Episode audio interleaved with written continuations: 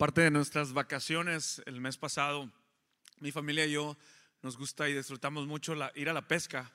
Y nos fuimos a, pasear a la isla del Padre, que está aquí en corto. Y como, siempre que lo hacemos, nos gusta ir de pesca y agendar y ir con un, con un guía de pesca para que nos lleve ahí al bay a pescar. esos días que estuvimos ahí experimentamos ah, muy mal tiempo. Ah, había una tormenta que estaba azotando ahí el, Golfo. y yo estaba expectante como que a ver si nos va a ir bien, a ver si no nos va a ir tan bien. Esperemos que, que tengamos buen clima. So, partimos en la tarde, mi hijo, el mayor y mi cuñado y mi esposa nos dejó ahí en la, en la, orilla del, donde estaba el barco que íbamos a tomar y nos fuimos, nos fuimos de, de, pesca. Al momento que yo estaba ahí, ah, como que presentíamos como que no iba a ser un buen día de pesca. Y lo que hice es mejor me puse a tomar fotos de, del, capitán y algunos otros de los guías que venían con ellos eh, en, ayudándonos para, para pescar. Me puse a tomar fotos simplemente porque estaba asombrado por, por, por una tormenta que, que, se veía ahí en el bay. Y no, en las primer, la primera hora no pescamos nada. Y yo estaba orando al Señor, en, siempre soy así como que, Señor, tú nos vas a dar peces y, y yo sé que vamos a pescar. pero no, no fue así hasta ya al último. Entonces alcancé a tomar unas fotos y a los que me conocen, no me gustan las competencias, pero yo fui el único que pescó, que pescó los peces, ahí pesqué dos pececillos y ya casi terminando nuestro, nuestro, nuestro viaje, alguien más pescó, creo que mi hijo JP pescó uno, pero el pez que pescó no, no podíamos tomarlo y llevárnoslo. Nomás yo fui el que, se, el que pescó peces para llevarse. Y la razón que comparto esto es porque una tormenta había azotado la noche anterior y todavía se veían nubes ahí y la razón que digo esto es porque las tormentas afectan siempre todo. En la pesca las tormentas afectan todo. Si a ti te gusta la pesca, el, clima es súper importante para, para definir, definir si, si vamos a tener una pesca exitosa. Y ahí, no sé tú, pero durante nuestra vida y nuestro diario vivir, hay tormentas en la vida que nos toca afrontar. Tormentas quizás una separación en el matrimonio, quizás una enfermedad, quizás un problema legal, quizás una crisis financiera, quizás una salud que, estamos afrontando, un diagnóstico inesperado, quizás el COVID-19 que viene a nuestras vidas como tormenta y nos sentimos a veces que durante esa tormenta ya el agua está llegando a nuestra boca. Hoy en esta tarde yo quiero continuar con esta serie, en, esta serie que realmente ha impactado mi vida. Vamos a estar viendo hoy el capítulo 14 de Mateo. Esta serie la, se llama eh, Vean su gloria. Y los discípulos aquí están ah, con el Señor Jesús. Me gusta siempre leer lo anterior del versículo de lo que voy a hablar porque me ayuda y prepara mi corazón para lo que viene y entender en una manera distinta lo que Dios quiere decirnos en esta tarde. Desde ya, desde que empezamos el, servicio hoy esta tarde, yo sentía que el Señor ya estaba hablando en nuestras vidas y yo quisiera orar en esta tarde para que el Señor hable a tu vida. De alguna forma la palabra de Dios llegue a tu corazón y que sepas que Dios está en medio de esa tormenta la cual tú estás afrontando. En Mateo capítulo 14, antes de leer, me gustaría orar para ponernos a disposición de Dios y que Dios hable a nuestros corazones. Señor, gracias te doy. Porque en tu presencia hay plenitud de paz. Porque en este momento, los momentos como este, Padre, es cuando sentimos realmente que tú eres nuestro protector. Y no estamos aquí, Señor, fingiendo que todo está bien. No estamos aquí aparentando que todo está bien. Estamos aquí reconociendo que en medio de la tormenta tú estás con nosotros. Espíritu Santo, nos ponemos a tu disposición para que seas tú quien hable. Úsame. Mi deseo es que ser usado por ti, Padre, hoy en esta tarde. En nombre de Jesús. Amén. Dale un fuerte aplauso a Dios. Prepara tu corazón para recibir palabra del Señor. ¿Alguna vez te has encontrado en una tormenta que temías morir? Aquí vamos a estar viendo la historia de este hombre llamado Pedro, pero no solamente es Pedro, sino también sus discípulos. acabamos de presenciar aquí en capítulo 14, el versículo 22, si tienes tu teléfono inteligente, ábrelo ahí en el capítulo 14, ah, versículo 22. Algo que acaba de suceder aquí es que Jesús acaba de alimentar a cinco mil personas, ha hecho un milagro alimentando a esos cinco mil.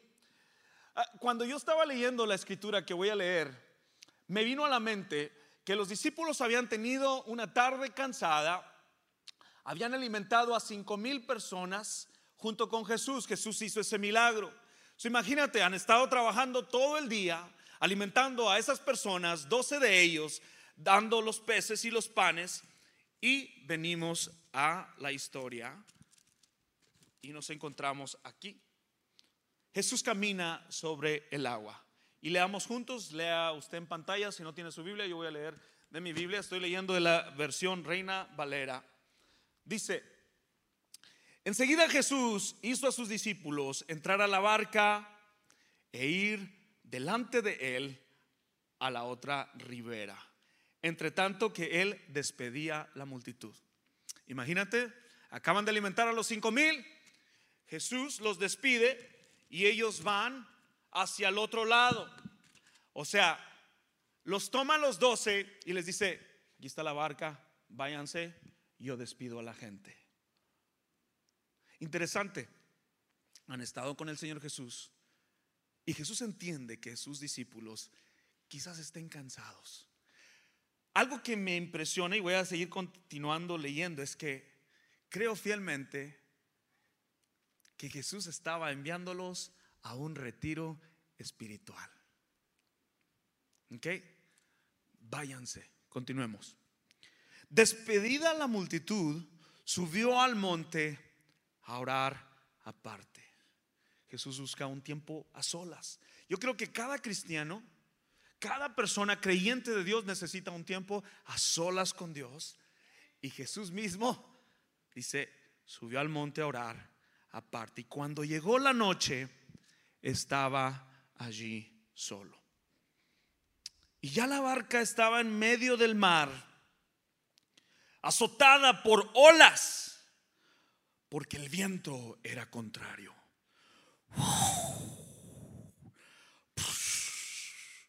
Sonidos de tormenta. Y ya la barca estaba en medio del mar, azotada por las olas, porque el viento era contrario. No sé si te ha tocado estar a ti en un barco y puedes experimentar eso. No es nada agradable. Yo he estado en una tormenta y esto es en el bay, en la bahía, no es en la bahía, no es, no es, no es en el mar. Y se te revuelve el estómago, te da un mareo y dice aquí que ya estaba el viento contrario. Dice, más a la cuarta vigilia de la noche, y cuando hablamos de vigilia de la noche, muy probable eran las 3 de la mañana. Jesús vino a ellos, vino a sus discípulos andando sobre el mar. Pausa ahí. Mi mente creativa me hace pensar como una historia de, de héroes. Aquí vamos a ver la gloria de Dios. Dice que más a la cuarta vigilia de la noche Jesús vino a ellos andando sobre el mar. Así es, el representante, el salvador, el padre, el guía, se aparece en el agua. Yo creo que no hay ninguna persona en este mundo que haya caminado sobre la faz del agua. Esta es una historia así como que tu hijo crece viéndote a ti súper ordinario, yéndote al trabajo, papá es esto, papá es lo otro, mi papá es este, y de repente se da cuenta el hijo que su papá es Superman o Batman o el Chapulín Colorado. Lo ven así como que, ¿what? Y dice el 26, dice, y los discípulos viéndolo andar sobre el mar, se turbaron, se asustaron, quedaron asombrados, anonadados, se impresionaron, lo vieron, dijeron, me gustaría que esta versión dijera, wow, un fantasma. un fantasma, mi niña chiquita ya dice, monsters. I'm scared, monsters. Estos dijeron, un fantasma. Y dieron voces de qué? De miedo. Pero enseguida Jesús les habló diciendo, tened ánimo, no tengan miedo, yo soy, yo soy, no temáis. Entonces le respondió Pedro y dijo, Señor, si eres tú, manda que yo vaya a ti sobre las aguas otras palabras dijo Pedro, Señor, hay que ver para creer. ¿Eres realmente tú, Señor? Fíjate lo que responde Jesús y le dijo, ah, sí. Yo te digo, ven. Y descendió Pedro de la barca y andaba sobre las aguas para ir a Jesús. Descendió Pedro sobre la barca y le dijo, ahí voy, Señor. Se dirigió a Jesús pero el 30, una vez más, dice, pero al ver el fuerte viento, tuvo miedo y comenzándose a hundirse, dio voces diciendo, Señor, sálvame. Dio un paso de fe, pero se dio cuenta que estaba caminando sobre el agua y empezó a, hundirse. ¿A cuántos de ustedes no les ha pasado que hemos dado ese paso de fe, pero de repente nos encontramos hundiéndonos en un pequeño vaso de agua? Me gusta ilustrarla de esta forma para que entiendan. Porque yo sé que ustedes ya están profundizando y están diciendo, JP, esto no es lo que quiere decir el Señor. Estoy, estoy exagerando, pero para que entiendan. Al momento Jesús extendió la mano hacia él y le dijo, Leanlo conmigo. Hombre de poca fe, ¿por qué dudaste? No sé qué tono lo diría el Señor. Ahí la Biblia lo exclama con exclamaciones. Hombre de poca fe, ¿por qué dudaste? Hombre de poca fe, ¿por qué dudaste? No, o sea, imagínate el tono del Señor. Estos hombres ya habían caminado con Jesús, ya habían experimentado lo que pasó anteriormente en la barca cuando Jesús mismo calma la tempestad y enmudece el mar y dicen, ¿quién es este hombre que aún las el mar y el viento le obedecen? Aquí estos sucesos están pasando porque Jesús quiere que tú y yo veamos la gloria, veamos que Él tiene el poder sobre cada circunstancia, que veamos de, definitivamente que nuestra confianza en el Dios, a dar ese paso de fe, pongamos nuestra mirada en Jesús, no en el problemón. Creo fielmente en mi corazón que Dios quiere hablarnos hoy en esta tarde y nos dice, hombre de poca fe, JP, ¿por qué dudas? Y cuando ellos subieron a la barca, se calmó el viento. Entonces los que estaban en la barca vinieron y le adoraron diciendo, verdaderamente eres hijo de Dios.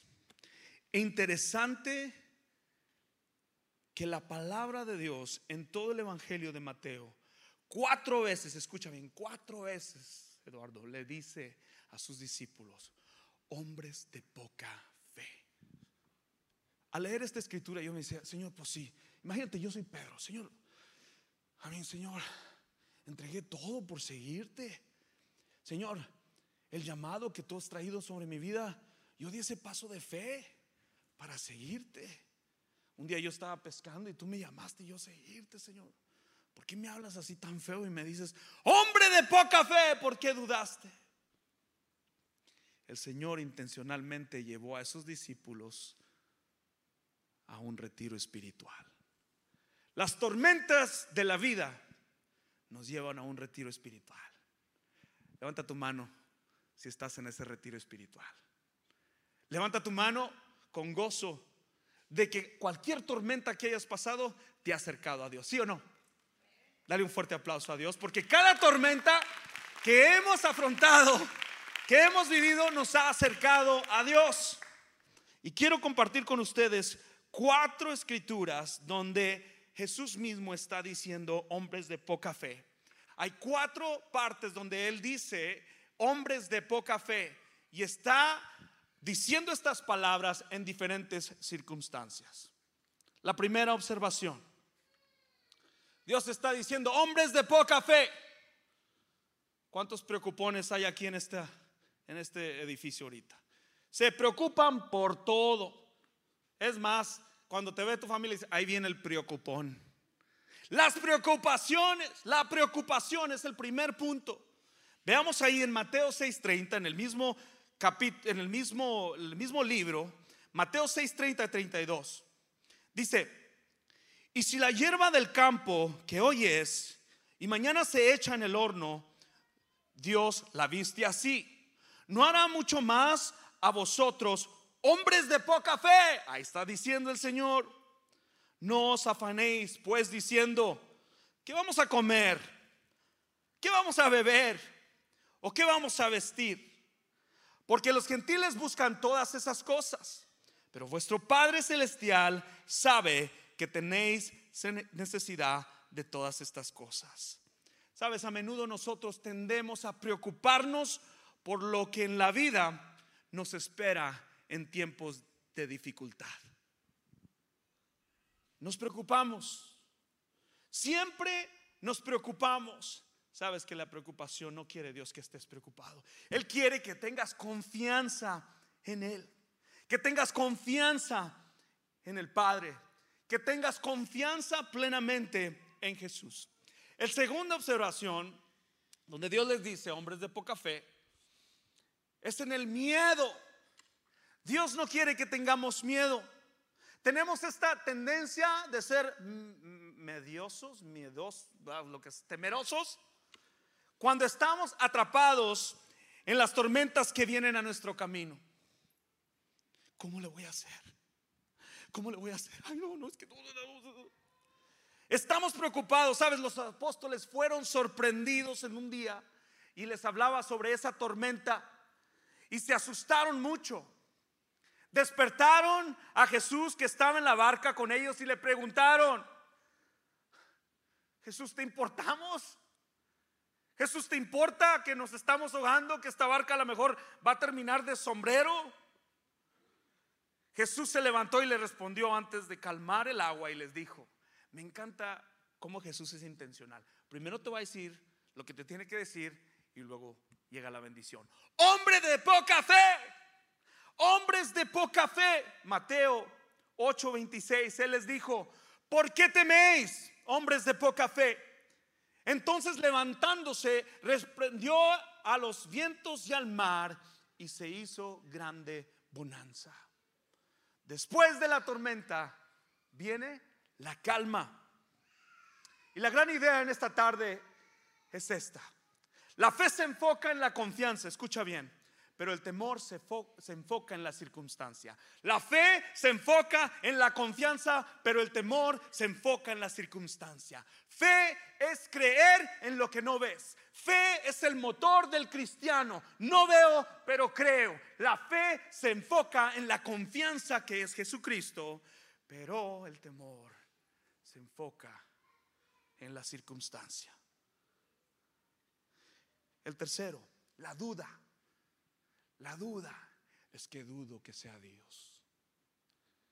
Es que es imposible que, esté atravesando esto, porque muchas de las veces nos toca vivir tormentas que creemos como que es un castigo.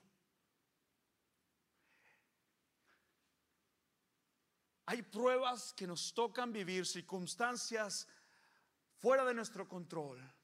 Me encanta la promesa de Dios que nos dice, todo obra para bien para aquellos que aman a Dios. Cual sea la tormenta que estés atravesando hoy este día, Dios no quiere que dudes. Es un retiro espiritual el cual Dios nos está atravesando para moldar nuestra fe, moldar nuestro carácter, moldarnos para creer realmente en Él, para que de nuestra boca salga quién te sacó de esa tormenta. La tormenta que estás viviendo es para madurar tu corazón. Es para que tu fe crezca, para que tú mengues y Dios crezca. Eso es lo que pasó con Pedro. Tenemos el hábito a veces de vacilar con nuestra fe, de tomarlo a la ligera, creyendo firmemente en Dios cuando las cosas están todo bien en casa, la economía está bien, las finanzas está bien, la salud está bien, pero bien, a veces dudamos de Él cuando las cosas no están bien. ¿Podemos ser honestos? ¿Verdad que sí? Cuando no está bien, se dificulta más confiar en Él. Porque está ya el problema, la situación, la prueba, la enfermedad, todo ya casi nos llega aquí. El cuarto, y este es uno la duda, perdón, estábamos hablando en la, duda y el Señor vuelve a decir hombres de poca fe y simplemente quiero enseñarles con la escritura que en Marcos 11, 22, 23 dice, respondió Jesús, les dijo, tened fe en Dios. Sabes que las palabras que dice Jesús, esas deberían salir de nosotros. Tened fe en Dios, tened ánimo en Dios, tener confianza en Dios, porque de cierto os digo que cualquiera que dijere a este monte, quítate y échate en el mar, y no dudar en su corazón, sino creyere que será hecho lo que dice, lo que diga le será hecho. Esta es una situación de fe. Esta es una enseñanza de fe y confianza en nuestro Señor Jesús. Pero con la que batallo es la siguiente, la sabiduría humana. Muchos de ustedes les encanta analizar, les encanta profundizar, les encanta, está, está bien eso, pero muchas veces nosotros creemos que Dios tiene una mentalidad como la de nosotros. Yo te voy a ser bien honesto, tengo una mentalidad de hormiga y a veces dudo, a veces también me gana la sabiduría humana, me pongo a analizar las cosas, no es que yo creo, yo creo en mi perspectiva, ¿qué es lo que Dios cree? A veces no entendemos lo que Dios está haciendo, ¿sabes? Porque lo cual no debería sorprender, porque Él es Dios y nosotros no. Dios es Dios y yo soy yo. Dios tiene sus propósitos en nosotros.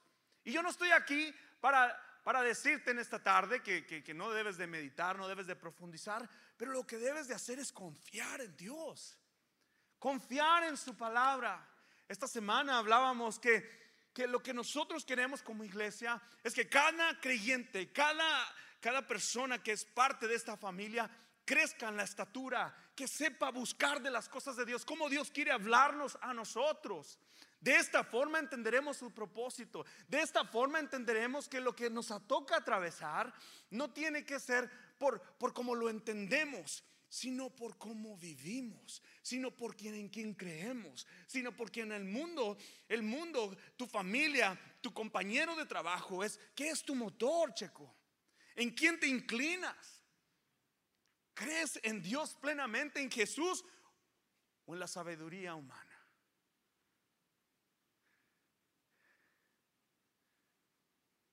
Mi hijo Aarón esta semana lo fui a dejar a un camp de sinfónica y veníamos hablando. A mí me gusta, mi hijo es procesa muy diferente. Y veníamos hablando sobre nuestra fe y confianza en Dios y le dije lo que iba a hablar. Y quería simplemente, y me dice, Papi, no tiene nada malo que las personas crean en lo que ellos quieren creer. Hay muchas religiones y está bien. Esa era su mente lo que estaba diciendo. Y luego le dijo, hijo, es que a veces creemos lo que nosotros queremos creer. A veces nos inclinamos a lo que nosotros entendemos. Y le decía, no es religión la que hacemos, papi. It's not religion what we do. It's a relationship with Christ. Es una no es religión lo que hacemos, es una relación.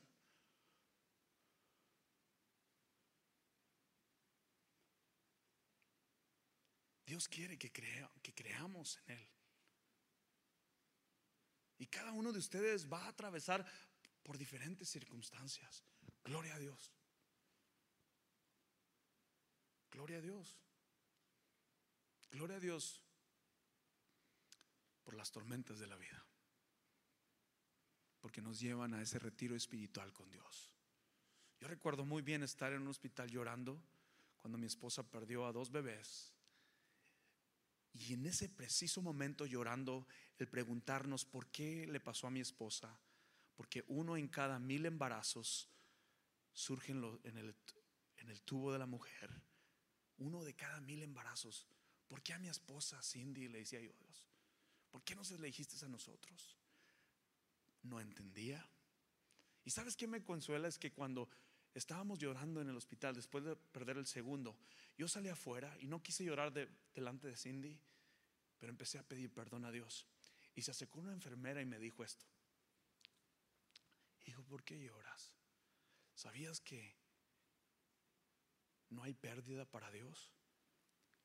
Y yo estaba llorando, like, ah, es que no, no entiendo. Y me dice esta enfermera, Dios toma ese bebé y lo termina de criar.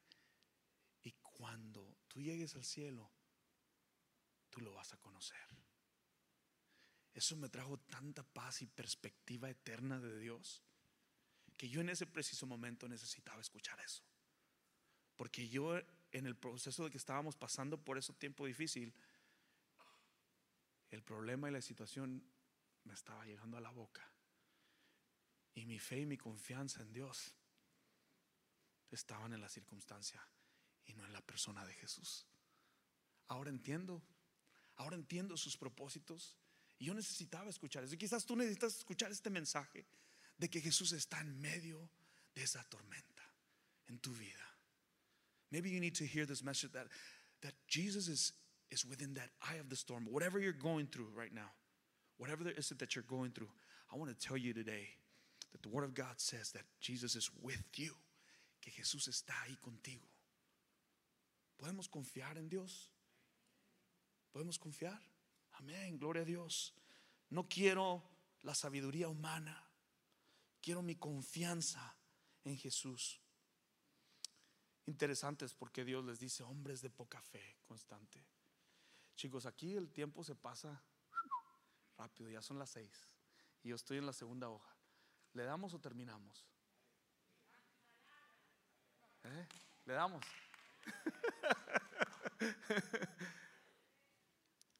Mateo 16, 8 dice, y entendió Jesús, les dijo, ¿por qué pensáis dentro de vosotros, hombres de poca fe? ¿Que no tenéis pan? Sabes, el entendimiento que necesitamos nos lo da Dios. Cuando caminamos en el Espíritu es diferente. Cuando caminas en la carne, de repente te das cuenta que estás entre todo el ajetreo, que estás como el mundo está, que estás dependiendo de lo que dice el gobierno, dependiendo de lo que dicen otras personas, dependiendo de lo que dice el pronóstico del doctor, dependiendo del, de la amiga que ni siquiera tiene una relación con Dios, del amigo que ni siquiera busca del Señor, y al todo a lo que debes ir a la palabra de Dios, estás yendo a escuchar esas voces que solamente te traen conocimiento humano. Y hoy esta tarde yo quiero que que nos vayamos de aquí con una perspectiva eterna. Cuando hablo perspectiva eterna es poner nuestra mirada en Jesús, poner nuestra mirada en las cosas de arriba, como dice su palabra, poner nuestra confianza plena en Jesús. La fe se enfoca en la confianza, el temor se enfoca en la circunstancia. Primera de Pedro 1, 3, 9, y me gustaría que leyéramos lentamente y voy a moverme hacia adelante. 30 años han pasado en la vida de Pedro. Jesús, Jesús ha descendido al cielo, ha ido a la cruz. Los discípulos experimentaron el, Jesús ir a la cruz, perdonar sus pecados, el Señor ha descendido, han tenido la reunión del aposento alto y han sido llenos del Espíritu Santo. El Señor ha nombrado, el Señor Jesús ha nombrado a Pedro como el líder de la iglesia y nos encontramos aquí en Primera de Pedro 1, 3, 9 y palabras de Pedro diciendo y dándonos una perspectiva de, de Dios y de la eternidad. Leamos juntos. Y voy a pedir que el piano ya tome su lugar para ya ir terminando. Bendito el Dios y Padre de nuestro Señor Jesucristo, que según su grande misericordia nos hizo renacer. Aquí viene un regalo. Aquí viene un regalo, chicos. Ahí va. Una esperanza viva. Ahorita hay un pulso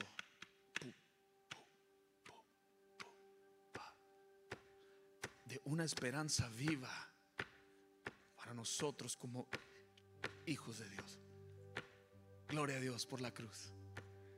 Gloria a Dios por Jesús. Nos ha dado una esperanza viva en medio de esta pandemia por la resurrección de Jesucristo de los muertos. Para una herencia incorruptible,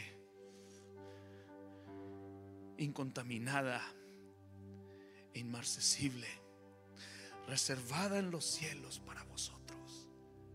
Esta es la perspectiva correcta al caminar en la faz de esta tierra. Dice, que sois guardados por el poder, otro regalo de Dios mediante la fe. Otro regalo para los que creen. Para alcanzar la salvación. Que si llegáramos a perder nuestra propia vida física, Hoy tenemos un lugar en el paraíso. Hoy el Señor nos salva. En lo cual vosotros os alegráis. Estén contentos de esas pruebas, tribulaciones que Dios nos toca afrontar. Porque el galardón de nosotros no nos lo da Geico, ni State Farm, ni, ni cualquier aseguranza que tú puedas. Te lo da Jesús. Aunque ahora por un poco de tiempo, dice, si es necesario que tengáis, vas a ser afligido en diversas pruebas. Tenéis por sumo gozo cuando halléis en diversas pruebas. Qué locura. ¿Sabes que el mundo nos ve a nosotros? ¿Cómo es posible, JP, que estás atravesando esto que te pasa contento? Porque mi perspectiva no es terrenal, es eterna. Esa es la perspectiva correcta. Para que sometida a prueba la fe de JP, mucho más preciosa que el oro, el cual aunque parecedor se prueba con fuego, sea hallada en alabanza. Por eso estamos aquí. Gloria y honra cuando sea manifestado Jesucristo, como decía Roy, cuando el rey venga más preciado que el oro es tu fe. Gloria a Dios. Fe es todo. Fe lo es todo. Nuestra confianza en el Señor. Y el 8 dice, a quien amáis sin haber visto. A ver, Señor, si eres tú, dime que yo vaya. No, no, no, no, no, no, no, no, no, no cometas el mismo error que Pedro. Hoy nos toca dar un paso de fe. Prosigo a la meta porque ahí está Cristo. Mi mirada fija en Jesús. Hoy te digo, confía en Jesús. Confía en Él. Obteniendo el fin. ¿Sabes que el fin de vuestra fe aquí en la tierra, ahí va el premio, es la salvación de vuestras almas? No sé tú, pero celebra al Señor ahorita en esta tarde porque tu fe produce salvación. No es por obras, no es por lo lindo que cantas, lo hermoso que haces o lo que sea, es por fe, sola en Jesús. Wow, este regalo es para todos. Es la fe la que toca el corazón del Señor. Es la fe en medio de la circunstancia. Es el fe en medio de la enfermedad. Es la fe en medio de la separación. Es la fe el motor de cada creyente. La fe se enfoca en la confianza y el temor se enfoca en la circunstancia. Es nuestra fe la que resulta en la alabanza a Dios. Dios está perfeccionando nuestra fe, iglesia. En cada situación, su propósito es perfeccionarnos. Ya voy a terminar aquí, pero voy a pedir a mi amigo Abraham y a su esposa Katie que pasen al frente.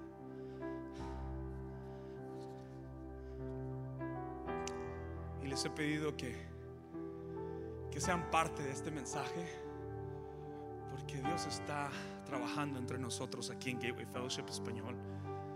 Y quiero que ustedes escuchen lo que Dios ha hecho en sus vidas durante este tiempo. Abraham y Katie, gracias por estar aquí. Y le voy a dar la palabra a Abraham. Abraham, Abraham, yo sé que en este tiempo el Señor los ha atravesado por, un- por una tormenta, pero he visto la mano y la fidelidad de Dios en sus vidas. Puedes hablarnos de lo que ha pasado.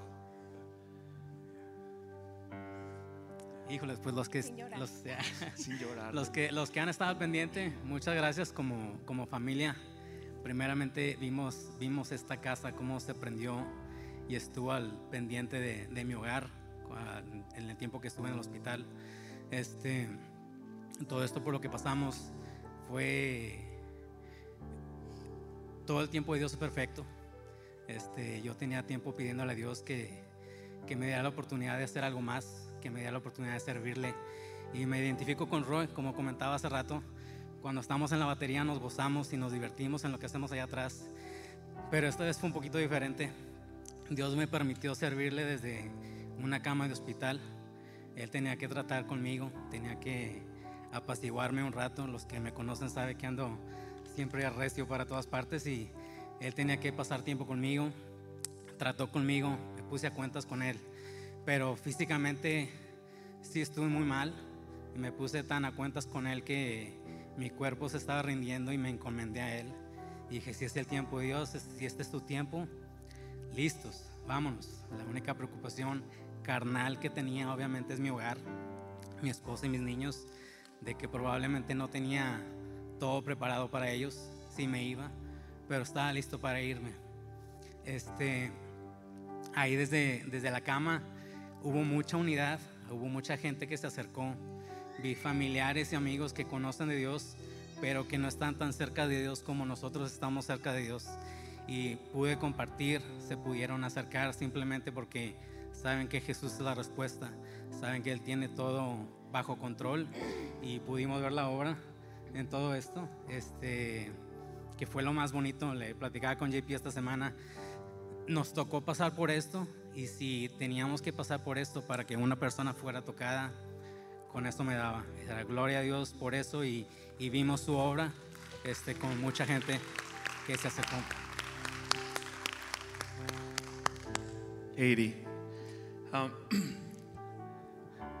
¿cómo pudiste ver la fidelidad de Dios durante esta tormenta? Yo sé que tu fe se ve y se proyecta cuando, cuando yo te escucho aquí dirigir la alabanza. Yo, yo puedo ver que tú eres una mujer quebrantada, pero algo que compartió Abraham es tener a, a tu papá de cerca. Platícanos de eso. No, pues yo pude ver la mano de Dios a través de ustedes. Ustedes me hacían sentir la mano de Dios en todo momento, a pesar de la tormenta que estábamos viviendo, ¿verdad? Este, yo sentía como parte de una gran familia.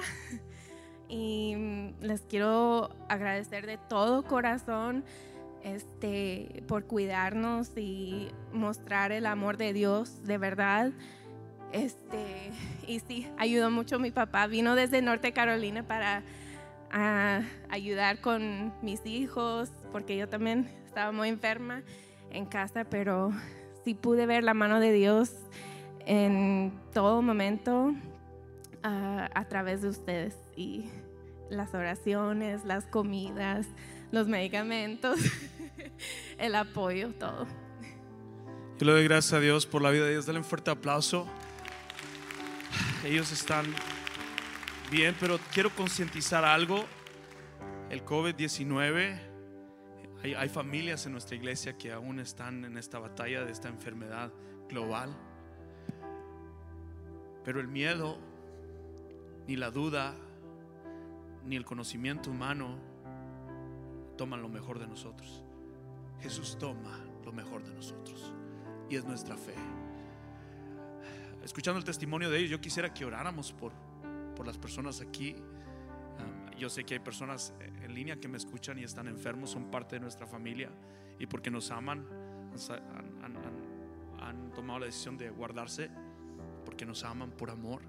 Señor, en el nombre de Jesús, gracias por el testimonio de Katie y Abraham, que en medio de la tormenta, en medio de la situación, la circunstancia, Señor, los llevaste a encontrarse contigo y ver realmente, Señor, que tú estás presente. Padre, hay personas que están en esta batalla espiritual del COVID. Yo te pido que tú sanes, restaures. Padre, que ahí donde estén ellos, Señor, que ellos sientan tu amor. Gracias, Dios, porque tú eres el Dios de toda la ciencia, Señor. De todo el medicamento, de, de los procesos que afrontamos. Tú no nos dejas, Padre. Pero también te pido, Señor Padre, que cumplas tu propósito, como lo has hecho en la vida de Abraham y Katie, y cualquier otra enfermedad que sea, Padre. Que nuestra perspectiva eterna sea el motor. Nuestra confianza es a través de la fe. Después la fe, la certeza de lo que se espera, la convicción de lo que no ve. Gracias Dios, porque nuestra fe es el motor, es el latir de nuestro corazón. Y si algo perdiéramos nuestra vida aquí, Señor, sabemos que nuestra eternidad es estar contigo, Padre. En el nombre de Jesús te pido por cada enfermo de esta congregación y por los que nos escuchan, Señor, en línea, si ellos están enfermos, que tu Espíritu hoy esté en ellos para que ellos confíen. En el precioso nombre de tu Hijo amado, Cristo Jesús. Amén. Dale un fuerte aplauso a Dios por su presencia. Y quiero tomar este tiempo para externar la invitación, cual sea que, est- que estés tú pasando. El altar está abierto y queremos orar contigo. Hay líderes que hemos puesto aquí asignando para orar contigo si te sientes en confianza. Algunos de nosotros estamos del otro lado en la barca y el Señor está diciendo, confía JP. Confía que en esta tormenta yo estoy contigo. Pero nos toca dar ese paso de fe y no ver la tormenta y no ver la circunstancia, sino ver a Jesús sobre todas las cosas. Esa es mi invitación a cada uno de ustedes. Doy ese paso de fe y confío, Señor, en ti. El altar está abierto para aquellos que necesitan oración. Vamos a crear este altar simplemente para entregarnos a Dios. Vamos, pasa al frente en el nombre de Jesús, Padre. Gracias, Señor, porque tú eres fiel, Señor. Gracias.